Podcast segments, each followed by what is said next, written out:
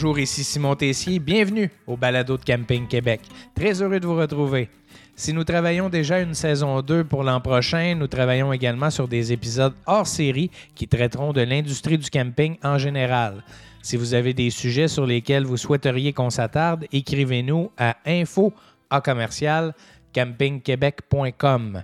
D'ici là, je vous invite à nous laisser un 5 étoiles sur Apple Podcast. Le lien est dans la description. Dans l'épisode d'aujourd'hui, on se replonge dans une tragédie qui a marqué le Québec, celle de Mégantic. Tout le monde se souvient du 6 juillet 2013 et des images transmises à l'échelle nationale.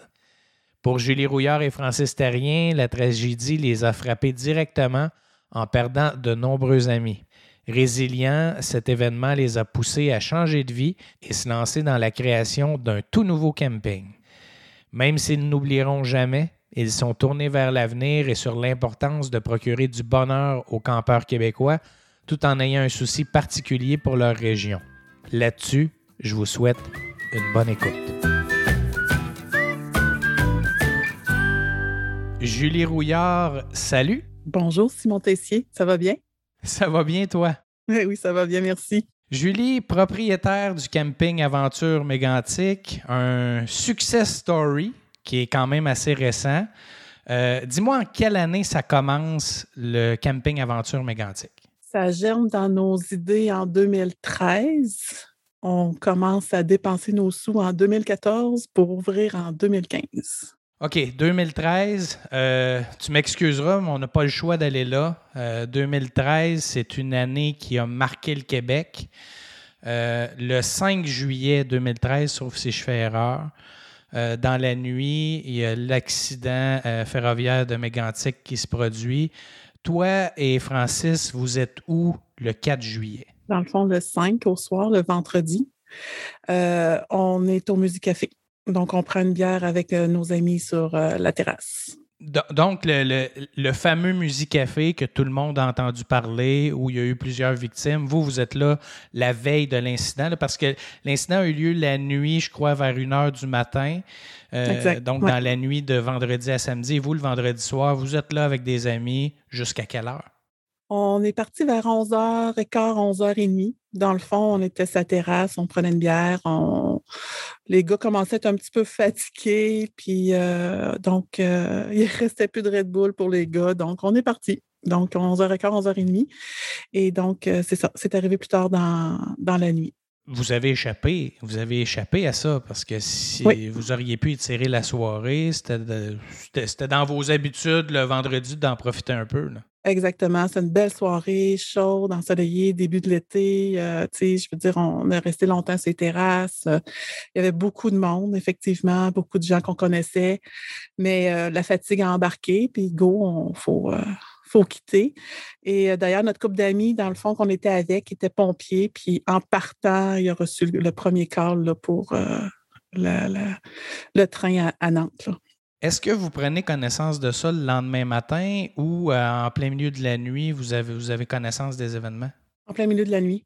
Dans le fond, euh, c'est sûr que nous, euh, bon, on s'est couché tout ça, mais avec les sirènes, avec les sons, euh, et on a commencé à recevoir des téléphones aussi. Est-ce que vous êtes là? Vous n'êtes pas là? Est-ce que vous êtes revenu? parce que là, nos autos, on les avait, mais bon, on a des parents à Mégantic, donc on repartait, fait que les gens ne savaient plus trop qu'on était pour, tu sais, on... Fait que c'est ça, on l'a su dans, la nuit, puis c'est sûr que le, lendemain et tout ça, ça a continué. Ça doit être il doit falloir le vivre pour le comprendre parce que c'est une petite collectivité mégantique. Ce n'est pas, pas une grande municipalité très populeuse. C'est grand en territoire, mais pas en, frais de nombre de personnes. Comment on, comment on réagit à ça dans les jours qui suivent? On est un peu dans un brouillard. On est dans un brouillard. Euh, les gens sont portés disparus, mais sont-ils vraiment disparus? Sont-ils là? Euh, il y a toute l'organisation. Euh, moi, j'ai un bureau de comptable à ce moment-là. Tu sais, j'ai pas, je suis pas encore un camping. Tu sais, j'ai un bureau de comptable. Donc, là, les entreprises au centre-ville, on essaie d'organiser. il y a la Croix-Rouge. Tu sais, j'ai à mon bureau, j'avais des espaces, donc j'ai accueilli bon, un centre funéraire, une autre, entreprise. Fait que, ça se passe dans un brouillard, vite, vite, vite, go, go, go. On essaie de préserver nos enfants aussi de tout ce qui se passe, de tout ce qui se dit. puis on avance. Dans le fond, mon conjoint il avait le garage aussi dans ce temps-là. Donc, les gens, il y en a qui n'avaient plus d'auto, plus de véhicules, qui étaient dans, le centre-ville, d'autres, c'était brûlé. Fait qu'on on, vite c'est vite. C'est vite. On essaie en même temps de dire qu'il faut que j'aille aider, mais en même c'est on, est dans un brouillard.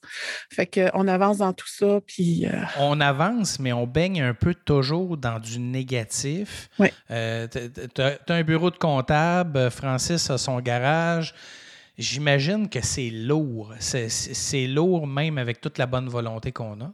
C'est sûr, parce que, tu sais, quand on se fait réveiller aussi dans la nuit par les policiers qui sont en avis de recherche, tu sais, parce que, bon, les gens nous avaient vus là, puis, tu sais, bon, sont-ils sont encore là? Sont-ils... Puis c'est lourd, euh, c'est beaucoup d'incertitudes, beaucoup, euh, puis, c'est... On a aussi de la famille, des amis et tout ça, fait que c'était pas, euh, pas évident. Donc, on a passé au travers quand même. Et dans les, dans les semaines qui suivent, dans les mois qui suivent, est-ce que c'est à ce moment que, euh, bon, euh, tu m'as dit, on, avait déjà une réflexion d'entamer, là, tu m'as déjà dit ça, on, pensait à changer, changer nos carrières. Est-ce que c'est dans les semaines puis les mois qui suivent que là, vous vous asseyez et puis vous évaluez vraiment la possibilité de faire un changement drastique de carrière? Ça s'est pas fait, euh, OK, on s'assit, on fait un changement de carrière. Moi, avant l'événement, euh, j'avais déjà des problèmes de recrutement. J'avais parti un bureau à zéro et donc là, plus que je grossissais, plus j'avais de la misère à obtenir des, CPA dans, la région. Donc déjà, j'avais moi pris l'initiative de voir, bon, je me situe, je vends-tu ou des choses comme ça. Et graduellement, après l'événement, bon, ben là, tu sais, euh, beaucoup de choses, beaucoup de de décès, de règlement de succession dans un bureau de comptable, beaucoup de réorganisation, des choses comme ça. Euh, on, commençait à être un petit peu plus encore essoufflé. Fait qu'on avait commencé à évaluer pour voir ce qu'on pourrait faire. Mais c'était comme graduel, graduellement. Fait que c'est plutôt quand on a euh, cette réflexion-là était commencée, puis on, un soir d'octobre, notre ami Jacques est venu euh, souper à la maison avec euh, sa conjointe Marise. Et euh, lui, il nous dit, lui aussi, parce qu'il l'avait vécu encore plus durement, la tragédie, parce qu'il restait à proximité du centre-ville. bon, lui, il dit, moi, je partirai en camping. Fait que là, c'est là que ça l'a fait comme un déclic, dire, OK, ben, nous autres, on a tout le temps fait du camping, on était saisonniers, on avait déjà une roulotte. OK, go, on s'est regardé, go, c'était le 13 octobre 2013. et j'en souviens. Et en janvier, déjà, en 2014, les terrains étaient achetés. Euh, c'est sûr que là, tu sais, avec la tragédie, bon, le fonds mégantique était, le fonds de reconstruction euh, pour remettre sur les rails était là. Euh, un dossier qui venait de mégantique était toujours autorisé plus rapidement. Tu sais, il y avait vraiment des priorités à, à mis. Donc, fait que ça s'est fait, on n'a pas pensé euh, on, se situe vraiment, puis on y pense. Non, on a comme go, on a fait. Et euh, de fil en aiguille, j'ai trouvé en 2014 quelqu'un qui a acheté ma firme. Euh, Francis a trouvé un acheteur en 2015, 2015-2016, en tout cas, ça va vite. Puis Go, on a Jacques était là aussi, on était, on était quatre avec son frère. Il a vendu son Lutec. Donc, trois entrepreneurs qui ont vendu trois business pour partir le camping. Mais il faut, faut connaître Jacques pour savoir c'est un fou, là. C'est un fou dans le bon sens du terme. C'est un personnage. C'est un gars. Euh, il y en a des idées. C'est un gars qui, oui, lui, des idées, il, y en a. Puis les gens peuvent paraître surpris. Là, ouais, vous étiez un super entre amis, puis paf, on décide d'acheter un camping. Mais il faut connaître Jacques pour savoir que oui, c'est possible que ce gars-là dise de quoi un souper. Puis, et ça se fait, là, parce que des, des soupers entre amis où on garoche des idées comme ça, ça arrive à, toutes les semaines avant la pandémie, on s'entend. Mais, mais Jacques, lui, il parle, mais il agit aussi. Oui, dans le fond, euh, c'est ça. Fait que lui, il a les idées. Francis avait beaucoup le technique. Euh, moi, j'avais tout le côté finance. Euh, Simon, qui était avec nous aussi, était plus. c'est le contraire de Jacques. Donc, c'est le frère qui était posé, tranquille. fait que, on avait toutes les combinaisons de dire OK, go, pourquoi pas, puis euh, on avance. Fait que Jacques était revenu me voir, bon, ben, étais-tu sérieuse? Voici les plans. OK, go, euh, j'embarque, Francis embarque, puis euh, on, on, avance. Là, en 2014, le terrain que vous achetez, c'est une érablière, c'est une terre à bois, c'est quoi au juste? Dans le fond, il y avait deux terrains vacants qui, qui étaient à vendre. On avait une érablière qui était zonée blanche, qui était annexée à côté d'un terrain qui était une scierie. Donc, notre bâtiment communautaire, avant, c'était une scierie, un moulin assis. Et quand on l'a acheté, il, était déjà, il y avait tous les équipements encore dedans.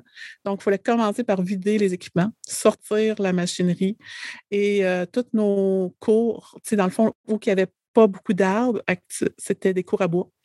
Donc, euh, pas de pelouse, pas d'arbres. Euh, fait qu'on défrichait des secteurs, on venait pour prendre un arbre d'un bord, on venait le déposer dans nos cours à bois pour faire plus d'arbres. Fait que non, on n'avait rien. Fait que on est autonome en électricité, on a une carrière de pierre qu'on a fait dynamiter, qu'on cassé, on a nos puits, on a nos, euh, notre propre bois qu'on fait scier euh, sur notre terre.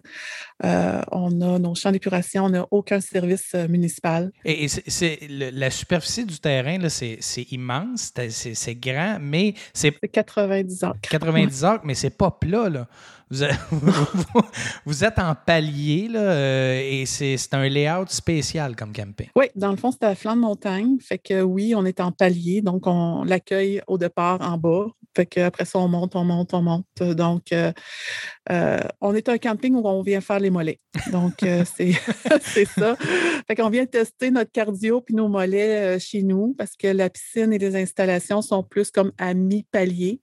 mais ça permet d'avoir une érablière aussi sur le site euh, qu'on exploite 4500 en taille, qui fait qu'on a des sentiers pédestres jusqu'en haut de la montagne. Donc, euh, ça, permet de garder euh, quand même les paliers, tout ça, ça permet de garder une intimité, garder du boisé et ça fait différent. Est-ce que, bon, vous achetez en 2014 le camping ou en, en quelle année et avec combien de sites? On a ouvert le 29 mai 2015 avec 130 sites la déclinaison voyageurs saisonniers à ce moment-là? 60 peut-être saisonniers. Le reste est des voyageurs. Les saisonniers, en octobre 2014, on a fait comme une porte ouverte, mais on n'avait pas encore de pelouse, pas de. Oui, il y avait un peu de terrain. On avait mis une petite pancarte pour dire euh, ça va être ici, ça va être un terrain. On loue du rêve. On loue du rêve. Oui, c'est ça. Puis finalement, on a signé 52 saisonniers euh, là la majorité, c'était des euh, entrepreneurs, euh, des, travailleurs autonomes de Mégantic qui voulaient sortir de la ville. Donc, on est encore, tu sais, faut se mettre dans le bain que Centre-Ville de Mégantic est encore tout, tout clôturé. Il faut encore faire des détours pour passer. les gens ont beaucoup de business, mais veulent partir du centre-ville, faire d'autres choses, mais ne veulent pas s'éloigner. Donc, c'est ça, on a signé 52 saisonniers euh, en octobre 2014 sans qu'ils sachent, euh, grosso modo, euh, de quoi avoir l'air leur terrain. Et c'est ça, donc la confiance des gens, puis tout en, tout en embriqué. C'est quand même c'est quand même spécial parce que c'est tout près du centre-ville. C'est vraiment, c'est vraiment pas loin, mais il y avait quand même l'impression pour eux de décrocher, juste de plus voir, de plus être face à la tragédie. J'imagine que ça amenait un baume incroyable. Exactement. On est juste à 5 km du centre-ville. Donc, c'est, mais quand tu rentres au camping, tu n'as plus l'impression d'être à Mégantic non plus. Donc, tu as l'impression de rentrer ailleurs. Fait qu'on avait quand même des gens de l'extérieur, mais la majorité au début, c'était des gens qui n'avaient jamais campé, qui n'avaient jamais une roulotte. Euh, on a eu beaucoup de ça. Fait que c'est sûr qu'on a un petit roulement là, encore de, saisonniers. On n'a plus beaucoup qui étaient là au départ, mais c'est ça. Ça leur a permis à plusieurs de dire on fait autre chose, on essaye d'autres choses, on prend l'air, puis on, décroche. Puis en faisant cette construction-là, en même temps, on a pu récupérer beaucoup de choses. Tu veux dire? Le centre-ville, il faisait la déconstruction en 2014, puis nous, on construisait pendant ce temps-là. Donc, il y en avait des saisonniers chez nous qui étaient euh, les entrepreneurs qui détruisaient, ben, qui détruisaient, qui ils devaient démanteler leur entreprise. Démanteler, c'est ça, j'aime mieux démanteler que, que, que défaire. Démanteler les bâtiments au centre-ville. Donc, euh, on a eu beaucoup d'aide. Mettons, euh, j'ai justement mon parc à chiens, c'est des clôtures qui faisaient le tour du centre-ville, qui ne pouvait plus être récupéré. Euh, j'ai une table de poule d'un bar, j'ai un lave-vaisselle d'un restaurant, j'ai mes comptoirs. Mes comptoirs de l'accueil, c'est des comptoirs qui étaient à la pharmacie. Euh, j'ai beaucoup de portes récupérées, des portes de métal de, business. Euh, j'ai des luminaires, j'ai des chambres froides du métro. Mais en même temps, est-ce que ça ne cultive pas le fait de rester dans le drame ou pour toi, tu vois ça comme une façon de se rappeler, mais aussi de faire revivre ce qui était le centre-ville? Ben, moi, je trouve que c'est un bel hommage que je peux à dire que ça vient de chez nous. j'ai des bancs d'église de l'église qui ont détruit à Fatima, que c'est, j'ai été baptisée dans cette église-là qui n'existe plus, mais j'ai des bancs d'église, fait que, que j'ai mis autour d'un, foyer proche de la bâtisse communautaire. J'ai plein de petits rappels qui font un clin d'œil que ça me fait ça ne fait pas triste. Ça fait Waouh, wow, j'ai réussi à récupérer ça, puis je l'ai dans ma, dans ma business, que j'ai réussi en même temps, économiquement et écologiquement, à récupérer certaines affaires. Donc, il y a une partie de l'ancien centre-ville de Mégantic qui vit toujours maintenant, mais en pleine nature, chez vous. oui, exactement. Comment ça se passe les premières années d'opération? Euh, vous, avez beau avoir les compétences là, en comptabilité. Euh, Francis est très manuel. C'est un artiste de ses mains. Euh, Jacques a des idées de folie parce qu'à l'époque, il est encore avec vous. Dans, les... Maintenant, c'est plus le cas, mais il est avec vous. Comment vous vivez ces premiers mois d'opération-là, les deux, deux premières années, mettons? c'est sûr que c'est. Ça a été beaucoup de rencontres, de, faire confiance. un, prendre une décision, go, c'est correct. Il fallait quand même avoir la même vision, mais une vision confiante. Donc, il fallait partir. La première chose, c'était de trouver un nom du camping. on partait avec rien, là. faire des manuels, trouver un logo. fait que, il fallait vraiment puis go, OK, on ne s'estime pas pendant trois jours sur un logo. Là. Mmh OK, c'est ça, oui, le mot, le mot aventure, justement, a sorti parce que. pourquoi pourquoi c'est toute une aventure, hein? Ben, c'est toute une aventure de, de vivre ça. Il euh, faut être un petit peu fou en même temps. Fait qu'on s'est dit, OK, go, c'est une aventure. Euh, on voulait intégrer euh, aussi nos étoiles. Donc, les noms des rues. OK, on fait des constellations. Go, c'est beau, c'est parti.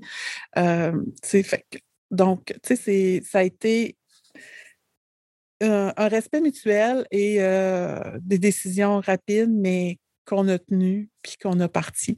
On avait déjà de l'expérience en camping, mais pour gérer un camping, pas du tout.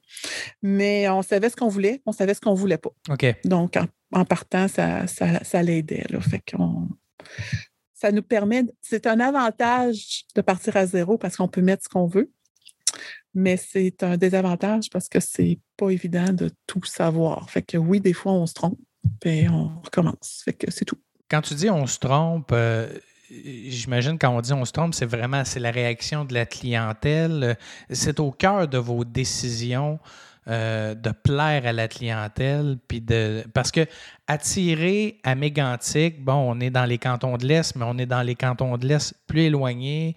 Aller chercher la population de Montréal, c'est beaucoup plus de travail.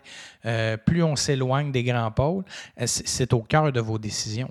Oui. Ben, dans le fond, nous, euh, c'est sûr qu'il fallait euh, tout ou pas tout. Mmh Donc, euh, c'est sûr que si on ouvrait, c'était go. On met, la, on met la totale. Donc, puis ça nous a réussi, dans le fond, parce qu'en 2018, on est cinq étoiles puis camping de l'année. Hein. Mais en même temps, on s'est dit, il faut aller chercher, il faut. Fait que oui, on a investi dans une visite virtuelle et tout ça, mais on a aussi pris tous les campings de la région pour on a voulu faire des salons des veilleurs. Donc, on a travaillé en collaboration avec les partenaires, avec euh, le tourisme de la région. Donc, euh, on a fait des salons d'ailleurs avec le camping Médessa, le camping Piopolis, à Lambton, avec Tourisme Mégantic. Donc, on avait un kiosque, ce qui nous a permis de nous faire connaître quelques années en faisant ces salons de, veilleurs-là, tant que c'était permis, évidemment. Il y, a une belle, il y, a un bel esprit de collégialité dans votre région, les campings avoisinants, bon, que ce soit BDSA, Piopolis, ce pas des pas des compétiteurs, c'est des collègues. C'est des complémentaires. Oui, c'est ça, c'est des collègues. Donc, si je n'ai pas de place, ils ont de la place. Si moi, je n'ai pas de plage, il y a une plage. Si eux, ils n'ont pas de glissade d'eau, moi, j'en ai. Euh, fait que, c'est, c'est le fun parce que, aussi, bon, euh, on ne se cache pas, on va voir des fois sur la saison du camping, il y en a un qui dit, je vais faire trois jours à une place, quatre jours à l'autre. Mais tant que ma région va vivre, parce que faut dire, si je les attire, il faut que j'aie quelque chose à leur faire faire aussi. Donc, si je les attire, plus j'ai de monde, plus que j'ai possibilité que le touriste vienne et plus que j'ai d'autres attraits touristiques autour. Donc, c'est une roue qui tourne. si moi, j'ai quelque chose à faire, si j'ai du monde, puis ils ont quelque chose à faire, ça va faire vivre comme l'agrotourisme de plus en plus. Fait que s'ils ont plus de monde, que je peux en référer, que j'ai plus de monde. C'est, une roue qui tourne. Donc, il ne faut pas voir ça en compétiteur, mais en complémentarité. Est-ce que ça arrive qu'il y a des campeurs qui vont, par exemple, euh, séjourner chez toi, puis ils vont aller passer la, journée à la plage à Baie des Sables et vice-versa? D'autres campeurs qui vont être stationnés à Baie des Sables, ils vont aller au glissade chez vous? Est-ce que c'est des choses que vous voyez? Oui, oui, oui, beaucoup. Euh, des gens qui sont à Baie Sables, qui viennent visiter une journée, des gens que j'envoie à la plage à des Sables, au lac des Araignées, tu sais. Fait qu'on on se donne la clientèle parlant de clientèle, si tu avais à décrire le camping aujourd'hui, en 2021, euh, si tu avais un pitch à me faire, c'est quoi le camping Aventure Mégantique après, euh, depuis 2015, là, maintenant, ça ressemble à quoi? C'est un camping familial avec beaucoup d'activités familiales avec, euh, en nature où on peut observer les étoiles. C'est assez long, mon pitch. oui, mais j'aimerais ça que tu me parles un peu. Il y a des particularités chez toi. j'aimerais que tu me parles du prêt à camper parce que moi, ce qui a impressionné beaucoup ma fille quand on est allé chez vous, c'est les cabanes dans les arbres. Parce que là, il y a vraiment. Tu sais, les jeunes, on rêve tous de se faire une cabane dans les arbres. Vous autres, vous en avez, mais ce pas des cabanes, c'est des prêts à camper en hauteur. Parle-moi de ça un peu. Bien, dans le fond, en 2000, on a ouvert à 130 sites. Fait qu'en 2017-2018, on a ouvert 38 sites supplémentaires pour 168. Et là, on a ajouté 7 prêts à camper quatre saisons, et dont deux cabanes dans les arbres qu'on appelle des cabanias.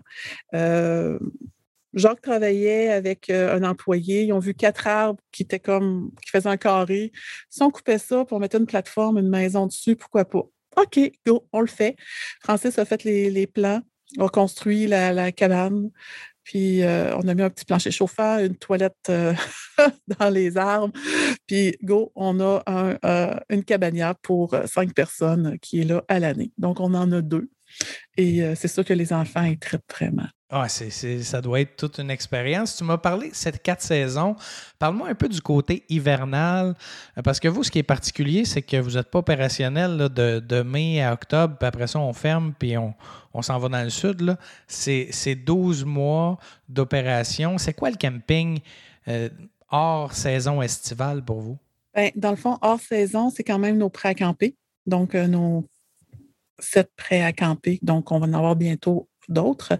Et euh, on a la cabane à sucre, donc des sentiers avec les couleurs, l'automne, donc ils peuvent venir en profiter plus longtemps. L'hiver, on a de la glissade sur tube. Donc, l'avantage d'avoir des côtes chez nous, c'est qu'on ferme un chemin puis on glisse en tube dedans tout simplement. On a un sentier de patin en forêt, nos sentiers pédestres. Donc, euh, bien sûr, mon chum voulait une Zamboni, on a acheté une Zamboni. On fait des sentiers pédestres, euh, des sentiers de patin et euh, nos sentiers pédestres, des, de la raquette. Donc, les gens peuvent venir à l'année.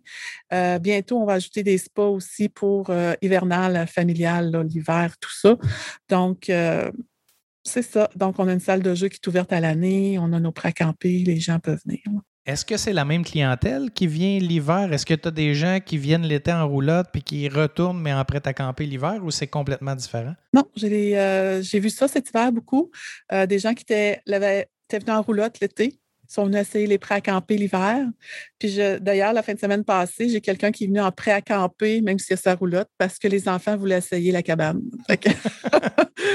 Fait que, justement, c'est des gens qui, peuvent essayer euh, tout le long. j'en ai qui viennent que l'hiver, puis j'en ai qui viennent que l'été. Donc, j'ai un peu de tout, puis c'est, ça permet justement des gens d'essayer et euh, de viennent de partout.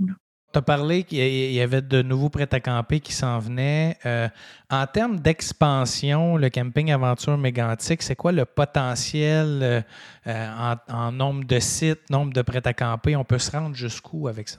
Ben, on travaille là-dessus actuellement. On travaille pour ajouter euh, à peu près 90 terrains actuellement. Euh, donc, on veut atteindre le 250 euh, terrains. et on est en train d'ajouter des jeux d'eau qui vont être opérationnels cet été. On va aussi ajouter un prêt à camper entièrement accessible pour les fauteuils roulants. et c'est ça. Donc, on commence par ça. Puis graduellement, on va peut-être en faire d'autres, mais pour l'instant, c'est qu'est-ce qui est sur la table. La pandémie vous a servi euh, à aiguiser votre côté créatif. Euh, vous avez développé euh, un, jeu d'énigmes, une aventure sous clé. Parle-moi de ça un peu. Oui. Dans le fond, j'aime beaucoup les jeux d'évasion. Euh, j'en faisais avec mes enfants, mais on n'a rien en région. Fait que, on fait beaucoup aussi des déjeuners touristiques ici. Donc, euh, une fois par mois, deux mois, les gens s'assient, le, le touriste, euh, tous ceux qui ont des auberges, des restaurants, tout ça. Puis on se dit toujours, qu'est-ce qu'on pourrait bien faire pour nos ados quand ils mouillent? parce qu'on n'a rien dans le coin. Puis, ben c'est bon. Fait qu'on va faire un jeu d'évasion. Il me reste un petit peu d'espace dans mon sous-sol. Euh, puis là, la pandémie arrive. Ma fille de 14 ans, bon, puis d'école la première année, puis tout ça. Donc, elle a créé le jeu d'évasion qu'on a monté euh, dans notre... Euh, c'est ouvert à tous, au public. Donc, on a un jeu d'évasion au camping. C'est au sous-sol du poste d'accueil? C'est où exactement? Oui, c'est ça. C'est au sous-sol du poste d'accueil. Donc, que ce soit campeur ou pas, ils ont accès. Fait que c'est ouvert à la population. Et pour la clientèle d'hiver, ils peuvent aussi y accéder ou ça roule pas l'hiver? Oui. ça roule aussi l'hiver. Oui, ça roule, ça roule aussi l'hiver, en dehors de la pandémie, évidemment. Euh, mais c'est ça. Donc, euh, oui, ça roule l'hiver sur réservation toujours. Puis, euh, de toute façon, on est ouvert. On est ouvert, on accueille des gens à l'année. On a une érablière, on a une salle communautaire qu'on fait des parties de Noël. On est presque tout le temps là. Donc, euh, le jeu d'évasion est aussi disponible tout le temps. Presque tout le temps parce qu'on se garde quand même des moments pour nous. Parce que jumeler, ce qui est difficile dans un terrain de camping, c'est jumeler travail-famille. Parce qu'on a beau dire, bon, c'est du loisir, c'est des activités, mais on a besoin de se retrouver en famille. Comment vous réussissez à le faire? Ben, on sait qu'on a deux mois plus tranquilles dans les années. Donc, euh, novembre, janvier, c'est plus tranquille. Fait qu'on ferme nos réservations ces mois-là. Donc, euh, c'est nos mois de vacances ou c'est plutôt nos mois de travail sans, sans penser qu'on est obligé de rentrer à 9 h ou à 10 h. Ou, on peut rentrer à l'heure qu'on veut. Sans horaire. Donc, c'est plus sans horaire, exactement. Donc, euh, on avait testé par les années passées, ces mois-là sont un petit peu plus tranquilles après les fêtes et au mois de novembre. Donc, euh, c'est des mois qu'on se garde tranquille. Qu'est-ce que vous avez trouvé le plus difficile depuis 2015, depuis la journée d'ouverture? Qu'est-ce qui a été le moins évident pour toi et peut-être pour Francis si ce n'est pas la même chose? Ben, c'est sûr que c'est plein de petites choses. on n'a pas de grosses affaires. C'est tout le temps un petit quelque chose à régler, des petites choses à faire. Moi, ma plus grosse adaptation, j'ai eu beau y réfléchir, puis je pense que ça a été au niveau des enfants. J'étais un peu mère poule, puis là, euh, des enfants qui grimpent là ou qui grimpent là-bas. Puis là, je voyais tout ça, je capotais. J'ai dit non, ils vont se planter. Mais sont où les parents? sont où? Dans un terrain de camping, on a. mais il y a de la sécurité, mais on a parfois une impression de sécurité peut-être un peu trop grande, là, en se disant c'est un une immense garderie à ciel ouvert. Ben, c'est ça. Puis là, on a un coin ado. On a acheté un vieil autobus scolaire qu'on a transformé pour nos ados. Puis quand tu t'es rendu à dire que l'ado est rendu sur le top de l'autobus, tu dis où caler ma marge? C'est-tu à moi de mettre une pancarte, ne pas grimper sur les chars? Euh, fait que là, j'ai commencé à me parler. là, j'ai dit, wow, un moment donné, je fais tout ce qui est correct. Après ça, il y a une responsabilité parentale qui embarque, mais ça a été ma plus grosse adaptation. Ça a été vraiment euh, ça que j'ai eu le plus de misère, moi, à m'adapter. Pas la gestion, pas euh, toutes les, choses à mettre en place, euh, mais ça a été plus ce côté-là de maman, de mère poule, puis de dire que tout est correct. Puis, pour Francis, lui qui est plus sur le terrain, là, vous vivez un peu le pattern qu'on voit dans notre industrie souvent, la femme qui est, qui est plus côté administration, euh, gestion, service à la clientèle, puis le conjoint, lui, est plus sur le terrain, très manuel. Lui, est-ce qu'il vit des difficultés ou des enjeux de son côté depuis 2015 qui sont plus difficiles? Je te dirais que rien de majeur rien de majeur. Lui, tout ce qui est technique, s'il peut s'en aller travailler dans le bois, ça fait son affaire.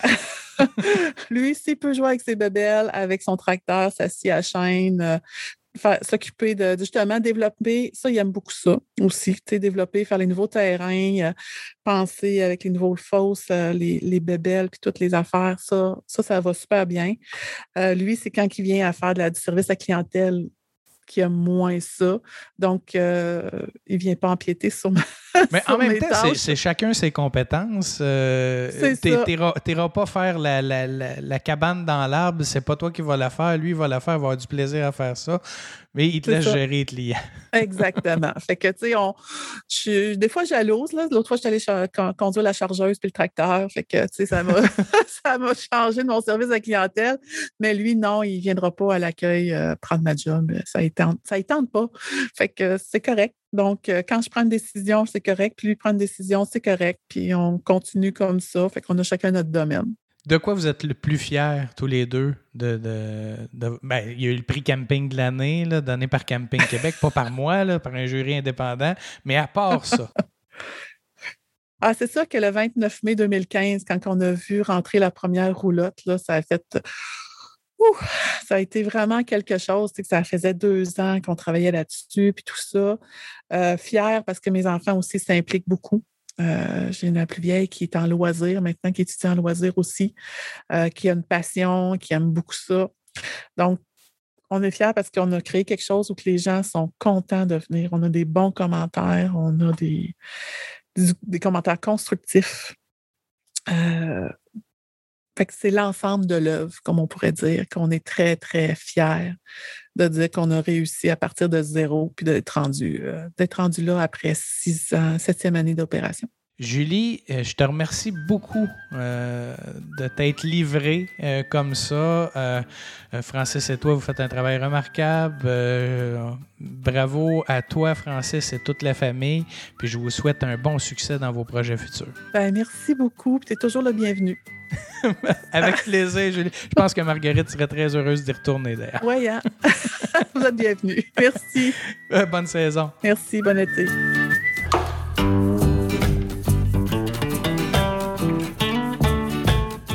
J'espère que cet épisode vous a plu. N'hésitez pas à nous transmettre vos commentaires et suggestions. Je vous invite également à nous laisser une belle note de 5 étoiles sur Apple Podcast. Le lien est dans la description de l'épisode. Au plaisir de vous retrouver dans un prochain épisode.